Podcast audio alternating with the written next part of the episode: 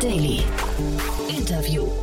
Hallo und ganz herzlich willkommen bei Startup Insider Daily. Mein Name ist Eva Güte und ich habe jetzt unsere Mittagsausgabe für euch. Und da haben wir auch einiges geplant für euch. Wir haben wie immer einen sehr interessanten Gast und eine spannende Finanzierungsrunde für euch. Und natürlich verrate ich euch jetzt auch ein bisschen mehr. Zu Gast bei uns ist Boris Radke, VP Corporate Affairs von Omio. Das Berliner Reisestartup hat eine aktuelle Finanzierungsrunde umgerechnet 76 Millionen Euro, also 80 Millionen US-Dollar eingesammelt. Nach zwei schweren Corona-Jahren geht es für das Reisestartup auf Umsatzseite wieder bergauf. Investoren belohnen das Wachstum jetzt mit einer Kapitalspritze. Über die Plattform des Startups können Reisende Tickets für Bahnverbindungen, Busse, Flüge und Fähren buchen. Mit der Finanzspritze möchte das Unternehmen sein Angebot vor allem im Bereich des Schienen- und Straßenverkehrs ausbauen. Aber gleich nach den Verbraucherhinweisen erfahrt ihr mehr darüber. Versprochen. Startup Insider Daily. Interview. Ja, ich freue mich, ich bin verbunden mit Boris Radke, dem äh, VP Corporate Affairs von Omio. Hallo Boris. Hallo Jan, freut mich sehr. Freue mich sehr, dass wir sprechen. Erstmal Glückwunsch zu der Runde. Ja, habe ich Danke. nicht mit gerechnet. Wahnsinn. Ähm, musst du gleich mal erzählen, wie es dazu kam, aber vielleicht mal ein, zwei Sätze zu dir. Du bist ja in der Startup-Szene sehr, sehr umtriebig, ne? Ja, ja, also ich glaube, da gibt es ja einige, die da einen ähnlichen Track Record mittlerweile haben. Aber, aber du bist, bist immer mal, du tauchst also zumindest aus meiner Sicht immer wieder mal bei großen Unternehmen auf. Ne? Ähm, und jetzt seit längerer Zeit aber schon bei Omio dabei, ne? Mhm, genau, jetzt so seit knapp drei Jahren. Beschreib doch mal, ähm, Omio, das Innenleben. Ähm, äh, wo steht ihr denn da gerade? Also vielleicht, oder fangen wir einen Schritt davor an, für die, die Omio nicht kennen. Ihr hieß mal früher Go Euro, das hat sich dann irgendwann geändert. Ist da, war das schon der globale Anspruch? Ja, ganz genau. Also wir haben als also Naren, äh, Naren Sham Inder hat äh, äh Omio 2013 gegründet also sind jetzt auch schon neun Jahre alt. Ähm, damals als Go Euro ähm, einfach ein klassisches äh, sozusagen eine Travel-Plattform, äh, weil er damals gesagt hat, man muss doch es irgendwie schaffen. Also Skyscanner kann jeder, aber das ganze Thema auch für Züge und Busse, das muss doch auch möglich sein äh, in diesem äh, sehr, sehr fragmentierten Europa. Und das hat er damals an den Start gebracht, äh, sehr stark gewachsen und dann ging eigentlich 2019 der Schritt weiter, daraus dann halt eine globale Plattform zu machen. Ähm, da wurde, da kam dann auch die Umbenennung, was ja schon nochmal ein echt harter Cut ist natürlich, weil du verlierst beispielsweise im SEO, verlierst du ja unheimlich an Wert, äh, wenn du einmal die komplette Brand wechselst. Ähm, das war aber mit äh, allen abgestimmt und das war auch der richtige Schritt. Aber natürlich kurz bevor man in eine Pandemie geht, war das natürlich dann als Reiseunternehmen etwas unglücklich, um es mal dezent auszudrücken. Ja, deswegen also Reiseunternehmen und Pandemie, das war auch der Grund, warum ich gedacht habe, hui, Jetzt so eine Runde ähm, habe ich nicht mit gerechnet. Das heißt, die Investoren glauben an das Modell, da ist entsprechende Traction scheinbar vorhanden und ihr habt ja auch krasse Investoren, muss man sagen. Das ist ja wirklich, das ist ja so das Who is Who der internationalen Szene, ne? Ja, ganz genau. Also das muss man schon sagen. Das ist halt auch Naren äh, und auch äh, natürlich auch äh, Teil des anderen Management-Teams, die halt einfach sehr gut vernetzt sind. Ähm, wir haben, glaube ich, schon von Anfang an einen sehr, sehr illustren Kreis an Investoren gehabt, immer wieder. Ähm, und äh, die das, äh, die diese Idee natürlich sehr, sehr interessant finden, weil man einfach sieht, dass die Reisebranche an sich immer noch bis heute sehr, sehr fragmentiert ist. Ne? Also man sieht halt einfach, dass es gibt so äh, Verticals, die sind dann zwar schon relativ weit entwickelt, äh, ob es jetzt Skyscanner ist, äh, Kajak und so weiter, aber ähm, dieses ganze Thema Transport ist eben halt in sich technologisch nicht miteinander vernetzt und das Ganze auf einen neuen Standard zu setzen, so darunter liegend auf der technologischen Seite, das ist natürlich für viele Tech-Investoren sehr interessant und man muss natürlich auch sagen, das ist ein sehr, sehr in Anführungsstrichen Asset-Light-Business, äh, das heißt, mit so einem Investment auch jetzt wieder von 80 Millionen Euro äh, Dollar ähm, äh, kommen wir sehr, sehr gut voran. Also damit können wir sehr lange, sehr gut arbeiten. Das ist dann nicht so wie Grocery Delivery, wo es dann halt vielleicht für zwei, drei Monate dauert. Das heißt andere Burnraten, ja, aber das nichtsdestotrotz, ähm, du sagst gerade Asset Light, äh, bei euch ist es wahrscheinlich ein riesengroßes Datenspiel, ne? Oder vielleicht kannst du mal, wie, wie ist denn dieses Unternehmen strukturiert? Ich habe da tatsächlich zu wenig Ahnung. Ist, ist das viel auch Partnerships und Acquisition von, von Daten und solche Geschichten oder wo, wo setzt ihr den Schwerpunkt? Genau, also es sind also auf der einen Seite erstmal ein harter Tech-Case, das heißt also wirklich viel Engineering im Hintergrund, weil man eben halt diese ganzen verschiedenen Datensysteme der, ähm, äh, der Transportunternehmen auf der ganzen Welt oder in ganz Europa vor allen Dingen, also 37 Länder, ähm, zusammenbringen muss. Ähm, und da dauert so eine Integration auf der rein technologischen Seite schnell so drei, vier Monate pro ähm, Anbieter. Wir haben über 1000 Anbieter auf der äh, Seite. Ähm, äh, und dann geht es natürlich auch darum, dazu noch so ein entsprechendes Vertragswesen zu finden, weil das sind ja teilweise Busunternehmen, die haben in ihrem Leben noch nie mit einer Tech-Plattform gearbeitet. Da sind aber auch natürlich dann so große ähm, Staatsunternehmen wie die Deutsche Bahn dabei, die halt am liebsten gar nicht mit so einem äh, Tech-Unternehmen zusammenarbeiten wollen. Und das dann halt, äh, da dauern dann halt auch so Commercial-Verhandlungen schon mal so eine zwei Jahre. Ne? Also wir haben beispielsweise in Portugal ähm, das erste Mal, dass es überhaupt in der Geschichte Portugals ein digitales Ticket gibt durch uns mit Comboas de Portugal, also die Staatsbahn ähm, hat jetzt das erste Mal so einen Vertrag unter unterzeichnet und das ist jetzt auch live. Das heißt, Kunden in Portugal können das erste Mal mit einem QR-Code zahlen. Das gab es vorher gar nicht. Dieses Thema Zusammenarbeiten mit euch oder nicht zusammenarbeiten, was motiviert denn die Unternehmen jetzt, diese 1000 Anbieter mit euch zusammenzuarbeiten? Naja, also es ist natürlich erstmal das globale Audience. Ne? Also bis äh, vor der Krise war es halt so, dass wirklich ein sehr signifikanter Teil unseres äh, Publikums an Kunden ähm, aus äh, Asien, aus Amerika äh, kam oder Lateinamerika auch, die halt nach Europa gereist sind, die einfach da standen und gesagt haben, boah, ich verstehe die Sprache nicht, ich muss jetzt an irgendeinem Kiosk stehen, da irgendein Ticket kaufen, ich weiß gar nicht, ist das überhaupt das Einzige, was es gibt, gibt es auch noch andere? Und ich sage immer, das beste Beispiel waren immer die Amerikaner, die dachten ja immer, man muss von äh, Mailand äh, nach Rom fliegen, so weil die das aus Amerika immer kennen, äh, dass man überall hinfliegen muss. Ähm, und äh, dann haben die halt durch äh, Go Euro oder eben halt Omio äh, gesehen, ach Quatsch, es gibt äh, zehn Busunternehmen, die fahren auch noch eine echt schöne Strecke. Es gibt drei äh, Bahnen, äh, die auch schön an der Riviera vorbeifahren. Das ist ja viel entspannter und viel besser. Und ich zahle mit meinem Payment, mit meiner Payment Option, ich zahle mit, ich habe es in meiner Sprache übersetzt. Und das ist natürlich für diese Unternehmen Unternehmen dann sehr, sehr interessant, weil sie plötzlich ein ganz anderes Publikum akquirieren können und zwar auch sehr, sehr kurzfristig, also sehr, sehr einfach äh, bekommen. Ähm, auf der anderen Seite äh, sind es natürlich dann aber auch eben halt die Insights, äh, die wir denen geben können. Ne? Also das heißt, wir können die ja auch mit Daten äh, informieren darüber, welche Kundengruppen gerade besonders interessant sind, äh, wo wir auch Blindspots in deren Ticketing-Schema ähm, sozusagen noch sehen. Und ich glaube, da haben wir wirklich dann auch die Möglichkeit, wirklich mit vielen Firmen, also mit vielen von diesen Anbietern sehr langfristig und sehr, sehr intensive Partnerships Partnerships aufzubauen. Und das Geschäftsmodell, ich meine, du hast ja vorhin die Parallele zum Quick Commerce gezogen bei den, ähm, bei den Burn-Raten. Äh, wie ist das denn hier? Weil also die, die Investoren momentan suchen ja eher nach Modellen, die relativ zumindest die Profitabilität in Aussicht stellen können. Ne? Ähm, ist das hier der Fall? Also wir sind noch nicht profitabel, ähm, aber unser Ziel ist es jetzt auch äh, ziemlich zeitnah in die Profitabilität reinzukommen. Ähm, wir haben, um ehrlich zu sein, wie wir fast alle ja in der Szene, ähm, uns äh, jetzt gar nicht so so sehr nur auf Profitabilität erstmal gekümmert. Also das Geschäftsmodell ist relativ einfach. Wir haben, ähm, wir verkaufen halt die Tickets ähm, äh, und für die Tickets bekommen wir eine entsprechende Kommission. So ähm, plus, dass wir natürlich in der Lage sind, nochmal auf das Ticket auch nochmal einen Aufschlag für den Kunden draufzupacken. Ähm, also das heißt, wir können an beiden Seiten äh, eine Art Kommission äh, verlangen. Ähm, das Klassische. Und dann haben wir noch zusätzliche Partnerships, die wir machen. Das heißt also Werbepartnerships. Wir haben eine größere ähm, Partnership schon lange mit äh, Booking.com, dass man halt, äh, wenn man eine Reise über uns bucht, eben halt auch äh, die Empfehlung bekommt, äh, so Affiliate-mäßig äh, eben halt direkt parallel dazu auch die passende Bestellung äh, bei Booking sich anzuschauen ähm, oder eben halt auch äh, in der Mikromobilität äh, zum Beispiel eben halt das verbinden mit einem Share Now, also mit einem, äh, mit einem äh, Share äh, Mobility Anbieter. Und du hast von das Thema SEO ja angesprochen im Zusammenhang mit der Umfirmierung oder der Umbenennung. Ähm, ist das für euch der wichtigste Kanal dann auch, dass Leute quasi beim Suchen bei Google dann irgendwie einfach auf, auf ähm, was nicht, euch irgendwie zufällig stoßen oder ist es eher so, dass ihr, ähm, wahrscheinlich ja primär eine App, ne? oder, oder ist es eine genau, Web? Ja, ganz genau. genau ne? Also es ist fast, fast ausschließlich App, ähm, aber schon ganz klar. Also wir haben einen sehr guten Teil äh, organischen Traffic. Äh, da haben wir ja auch hier einen der Berliner Szenegrößen, hier den Norm Nielsen, äh, der das äh, leitet, der das gesamte, der den gesamten organischen Traffic äh, eben halt schafft. Und dann haben wir natürlich aber auch einen guten Paid-Bereich, ähm, wo wir halt über die App-Installs und so weiter schauen.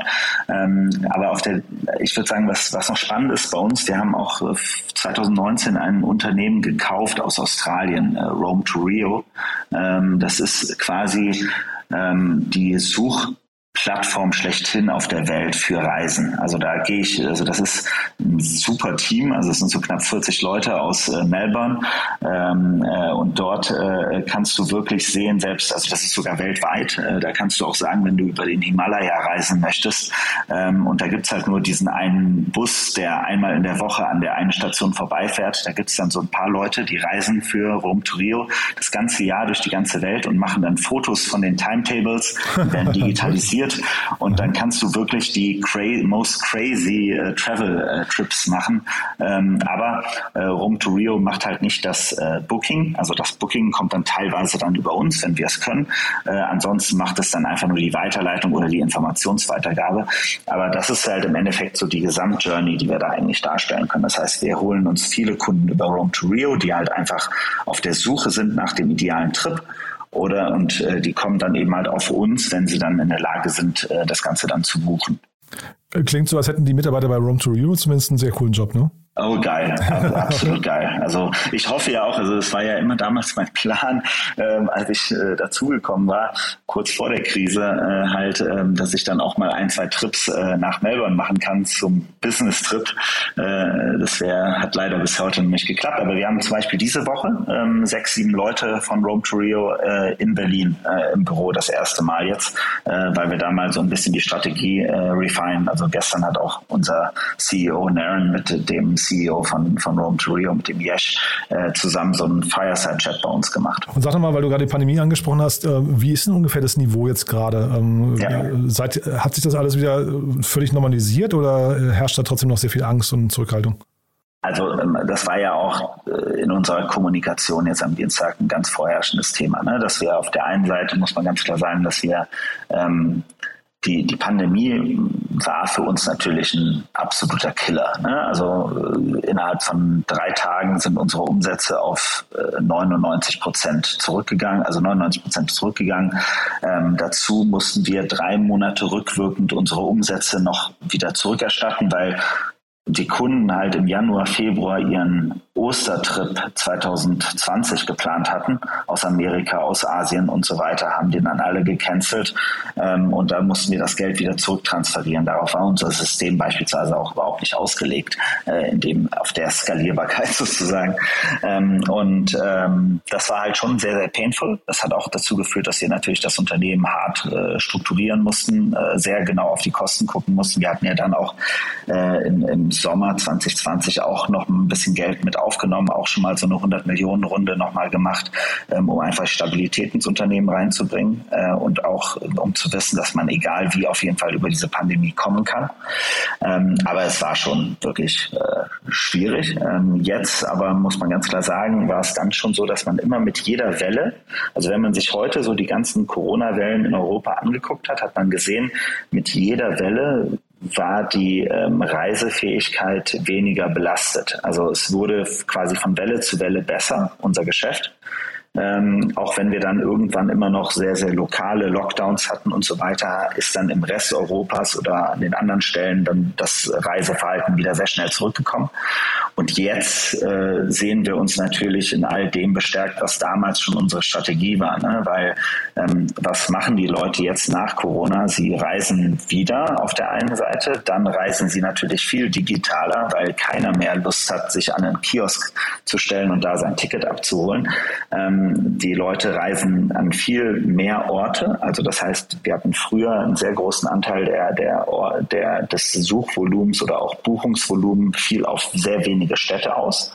So, und jetzt ist es halt so, dass dieser Longtail ist viel stärker geworden. Also der ist viel substanzieller geworden. Das heißt, die Leute reisen vielleicht zwar mit uns nach äh, Rom, aber von Rom geht es dann nochmal weiter in eine andere Stadt, die ein bisschen ruhiger ist, die ein bisschen entspannter ist, wo man sich dann halt vielleicht auch ein bisschen auch aus, von den großen Massen ein bisschen befreien kann. Ähm, und äh, wir, was wir natürlich sehen, ist sehr stark, dass die Leute weniger mit dem Flugzeug fliegen. Auf der einen Seite natürlich industriegetrieben, weil es einfach noch nicht die Flugzeug-Availability gibt, die es vor der Krise gab.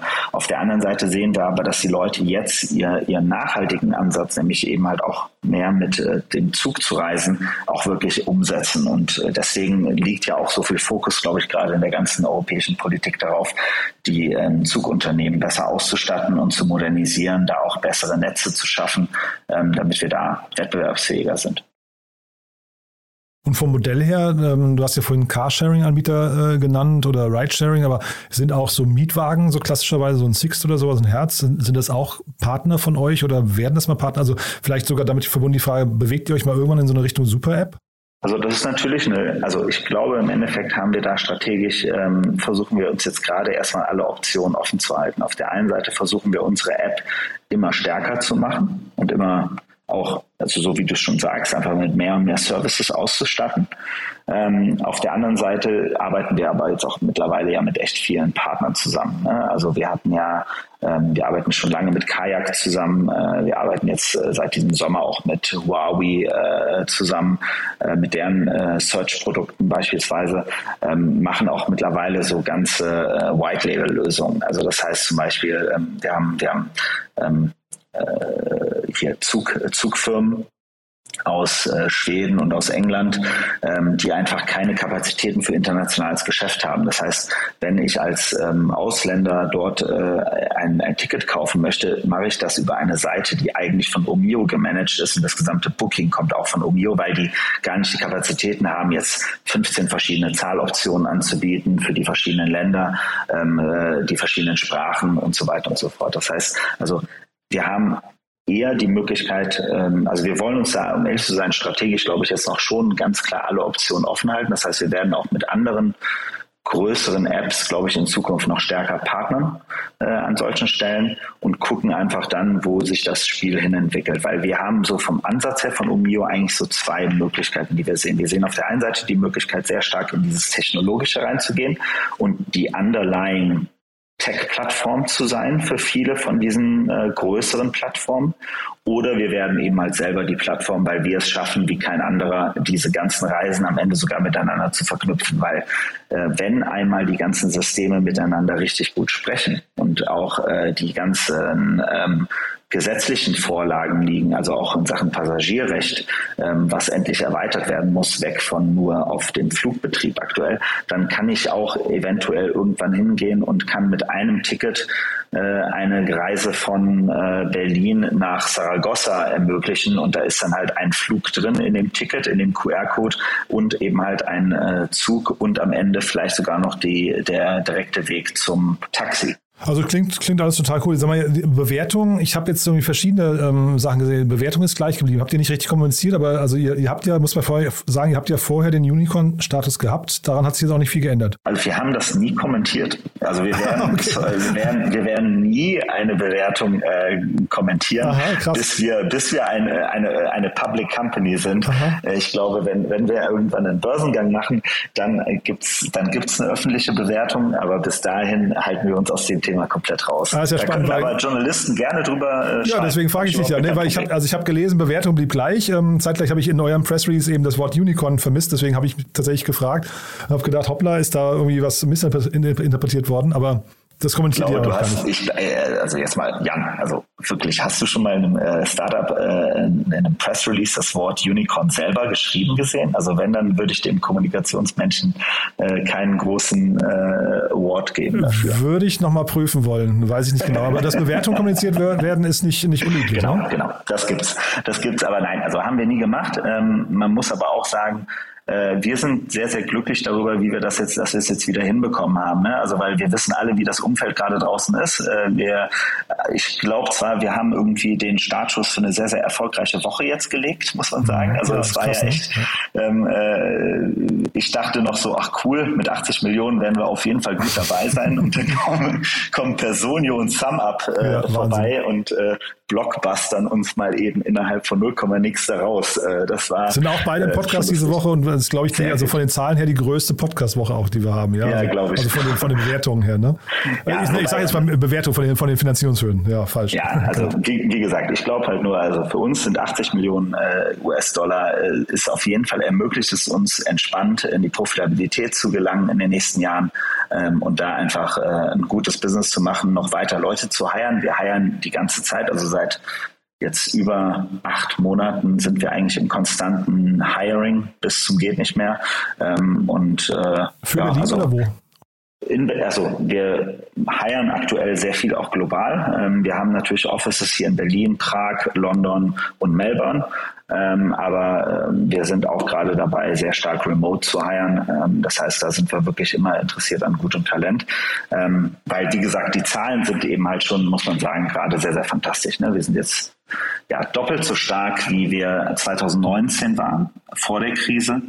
Ähm, und äh, was vor allen Dingen eben halt auch interessant ist, eben halt, dass, sie, dass wir natürlich in den, in den Jahren der Krise die Zeit genutzt haben, um unseren gesamten Business-Mix so aufzusteuern, dass wir zum Beispiel jetzt auch allein schon aus dem Marketing-Mix her sehr viel gesunder sind ähm, und jetzt nicht mehr 35 Euro ausgeben für ein 9, also 35 Euro Marketing für ein 9 Euro äh, Busticket. Solche Sachen hat es vielleicht früher mal gegeben. Ja, weil du sagst äh, äh, Krise, ihr seid jetzt stärker. Ich will trotzdem eine Sache noch fragen und zwar, ähm, wahrscheinlich ist es ein bisschen unangenehm, dann beantwortest du sie einfach so, wie du möchtest, aber ähm, äh, wir haben ja auch die Ukraine-Krise gerade und bei euch investiert ist ja auch ein russischer Investor.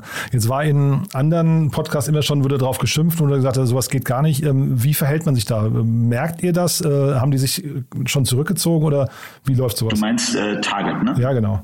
Genau. Also äh, Target hatte vor einigen Jahren in uns investiert. Ähm, äh, wir müssen sagen, wir haben mit Target immer sehr, sehr gut zusammengearbeitet. Wir sehen äh, sie ja auch nicht als primär rein äh, russischen äh, Investor, sondern einfach als einen der besten VCs, äh, die wir hier in Berlin haben. Ähm, und man muss sagen, unsere Zusammenarbeit mit Target war bisher immer sehr, sehr gut. Ähm, und wir bleiben da auch da grundsätzlich dabei, dass wir sagen, wir arbeiten mit äh, starken Leuten, die uns unterstützen. Und solange uns Investoren in der Lage sind zu unterstützen, also nicht nur mit, mit Geld, sondern eben halt auch mit ihrem Netzwerk, mit ihrem Wissen und auch mit ihrer Kompetenz, das Geschäftsmodell voranzutreiben, ähm, sind wir da ähm, gucken wir darauf und nicht auf die äh, Makrosicht. Und man muss ja wirklich auch sagen, also ich kann das jetzt gar nicht beurteilen, ob man das äh, so möchte dann als Unternehmen oder nicht, das äh, habe ich überhaupt keine, keine Idee. Aber die Investoren, die ihr habt, ich habe es ja vorhin schon gesagt, jetzt in der neuen Runde habe ich gesehen, äh, Stack Capital, die kannte ich nicht, Lazar ist dabei, ne? dann Goldman Sachs, das klingt ja schon so ein bisschen nach Vorbereitung Börsengang mal irgendwann wahrscheinlich, ne? Ähm, Thermasec habe ich gesehen. Äh, die sind aber, glaube ich, auch schon länger dabei, ne? G-Squared. Genau, Temasek und Schinnewick äh, sind in der 2019er Runde dazugekommen. Ähm, als so neue Ankerinvestoren ähm, und äh, darüber hinaus haben wir aber wirklich, also ich habe noch nie so einen äh, äh Cap Table in Berlin gesehen von einem Unternehmen, was in Anführungsstrichen trotzdem jetzt noch nicht so viel Geld eingesammelt hat. Deswegen wollte ich so gerade mal ein bisschen durchgehen, weil es sind wirklich krasse Namen. Atomico noch dabei, Lakestar, Battery Ventures, ja, äh, Atlantic wahrscheinlich ganz früh, ne? Ja, genau. Also wir haben ja Investoren dabei wie Silver Lake, äh, Atomico und eben halt auch sowas wie Kleiner Perkins aus den USA. Ist schon irre, ne, muss ich sagen. Ähm, das heißt, nach vorne raus muss man sich um euch wahrscheinlich auch nicht die riesengroßen Sorgen machen. Ich finde das mit den Bewertungen, äh, hatten wir schon mal an anderer Stelle, äh, zu hohe Bewertungen sind ja auch nicht immer gut. Ne? Ja, also äh, absolut. Ne? Also ich sag, das ist ähm, also die die Bewertungssprünge äh, eines Startups muss man immer sehr sehr ähm, äh, sehr sehr vorausschauend äh, machen. Also da einfach nur dem Hype zu folgen, ähm, das rächt sich ja gerade, wie wir es gerade, glaube ich, an ganz vielen Stellen in Berlin sehen, weil dann musst du plötzlich dich Hardcore mit Downrounds äh, auseinandersetzen. Also ich glaube, wenn du in einer ähm, äh, in einer globalen Pandemie eine Downround äh, hinnehmen musst, äh, sozusagen, ähm, dann ist es noch nachvollziehbar. Wenn es aber eben halt aufgrund von äh, verändertem Blick auf dein Geschäftsmodell passiert, ähm, aufgrund von Makrobildern, ähm, dann wird es halt ein bisschen schwierig. Genau. Und sag mal, dann gibt es bei euch ja noch ein spannendes Thema. Ähm, ihr habt ja, ihr, ihr spielt ja gerade, spiele ich mit dem Kartellamt, ne? Ähm, das musst du vielleicht noch mal kurz erzählen. Ja, also äh, das Bundeskartellamt äh, ist ja ähm, seit äh, 2019, auch da Sommer 2019, ähm, in Gesprächen zu dem Thema der Deutschen Bahn und der Rolle der Deutschen Bahn äh, als, als äh, in seiner monopolistischen Struktur in Deutschland im äh, Fernzugmarkt. Ähm, und äh, da hat das äh, Bundeskartellamt ja jetzt auch gerade vor ein paar Wochen dann das erste Mal diesen, äh, den ersten Vorschlag eines Ergebnisses äh, präsentiert, den wir jetzt erstmal sehr positiv aufgenommen haben, weil wir sehen, dass die Themen, die wir ja auch immer angesprochen haben, nämlich eben halt mehr, ähm, äh, also mehr Zugang zu Daten. Also wenn man sich das anguckt, unsere Bundesregierung hat im Koalitionsvertrag auch den freien Zugang zu, ähm, äh, zu solchen Live-Daten eben halt auch gefordert. Äh, das ist das, was wir schon lange fordern, äh, eben halt von den Anbietern. Ähm, und leider gibt es eben halt ein paar Staatsbahnen äh, in Europa, äh, die sich dem noch sehr stark verschließen. Äh, das heißt aber, das führt dann dazu natürlich, dass unsere Konsumenten am Ende ein ähm, nicht so ganz vergleichbares Erlebnis haben, weil sie natürlich bei der Deutschen Bahn-App erfahren, ob der Zug pünktlich ist oder verspätet ist ähm, und bei Umio diese Informationen aktuell nicht erhalten. Und das ist natürlich etwas, was wir ähm, ändern müssen. Spannendes Thema. Schade, dass es mal wieder in Deutschland passiert, ne? aber ähm, ja, ist, ist wahrscheinlich so. Sag mal, in dem Kontext, äh, Flixbus oder Flix generell, äh, mit, auch mit Flixtrain, ist ja auch immer wieder mit der Deutschen Bahn sich am Behaken.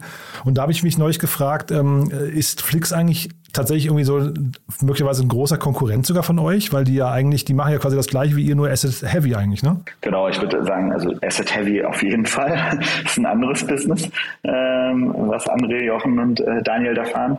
Ähm, aber ähm, Grundsätzlich äh, arbeiten wir ja schon immer zusammen. Also wir arbeiten schon lange zusammen. Also man kann äh, ähm, Flix äh, Tickets über äh, Omio buchen. Ähm, aber eben halt, äh, es gibt natürlich, also wir haben, also das ist ja das, ich sage ja immer, das ist das Spannendste an der Plattformökonomie. Man hat nicht mehr den Wettbewerb irgendwie so rechts, links neben sich, sondern man hat ihn oben und unten, man hat ihn von allen Seiten im Endeffekt, weil äh, ein reines Softwareunternehmen kann in einen rein grätschen, ähm, ein reines äh, Asset-Heavy-Ding kann irgendwann einen, einen Pivot machen in die Richtung. Das heißt also, die, die Art und Weise, wie wir uns auch Wettbewerb anschauen, das ist super fragmentiert.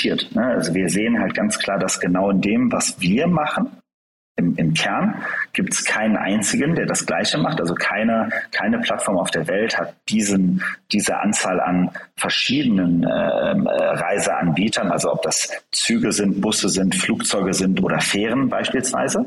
Das gibt es nirgendwo auf der Welt. Ähm, aber eben halt, es gibt natürlich pro Vertical gibt es eben halt ganz viele Konkurrenten, ähm, die halt für uns auch immer wieder spannend sind und wo wir auch immer wieder merken, da gibt es dann halt so Frenemies und äh, da gibt es dann halt auch die, wo man auch dann wirklich auch in einem etwas stärkeren Konkurrenzverhältnis steht.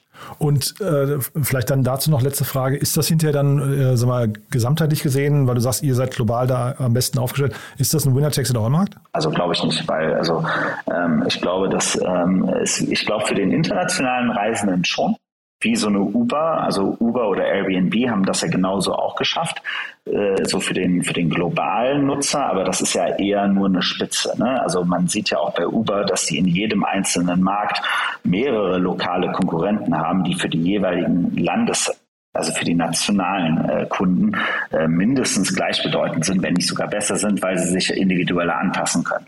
Ähm, das heißt also, da sehe ich das immer so, dass es, ähm, wenn, wenn wir es schaffen, auf, der, auf jeden Fall erstmal dieses globale Inventar zu bekommen. Also wir haben ja auch schon das gesamte nordamerikanische Inventar bei uns in der App drin.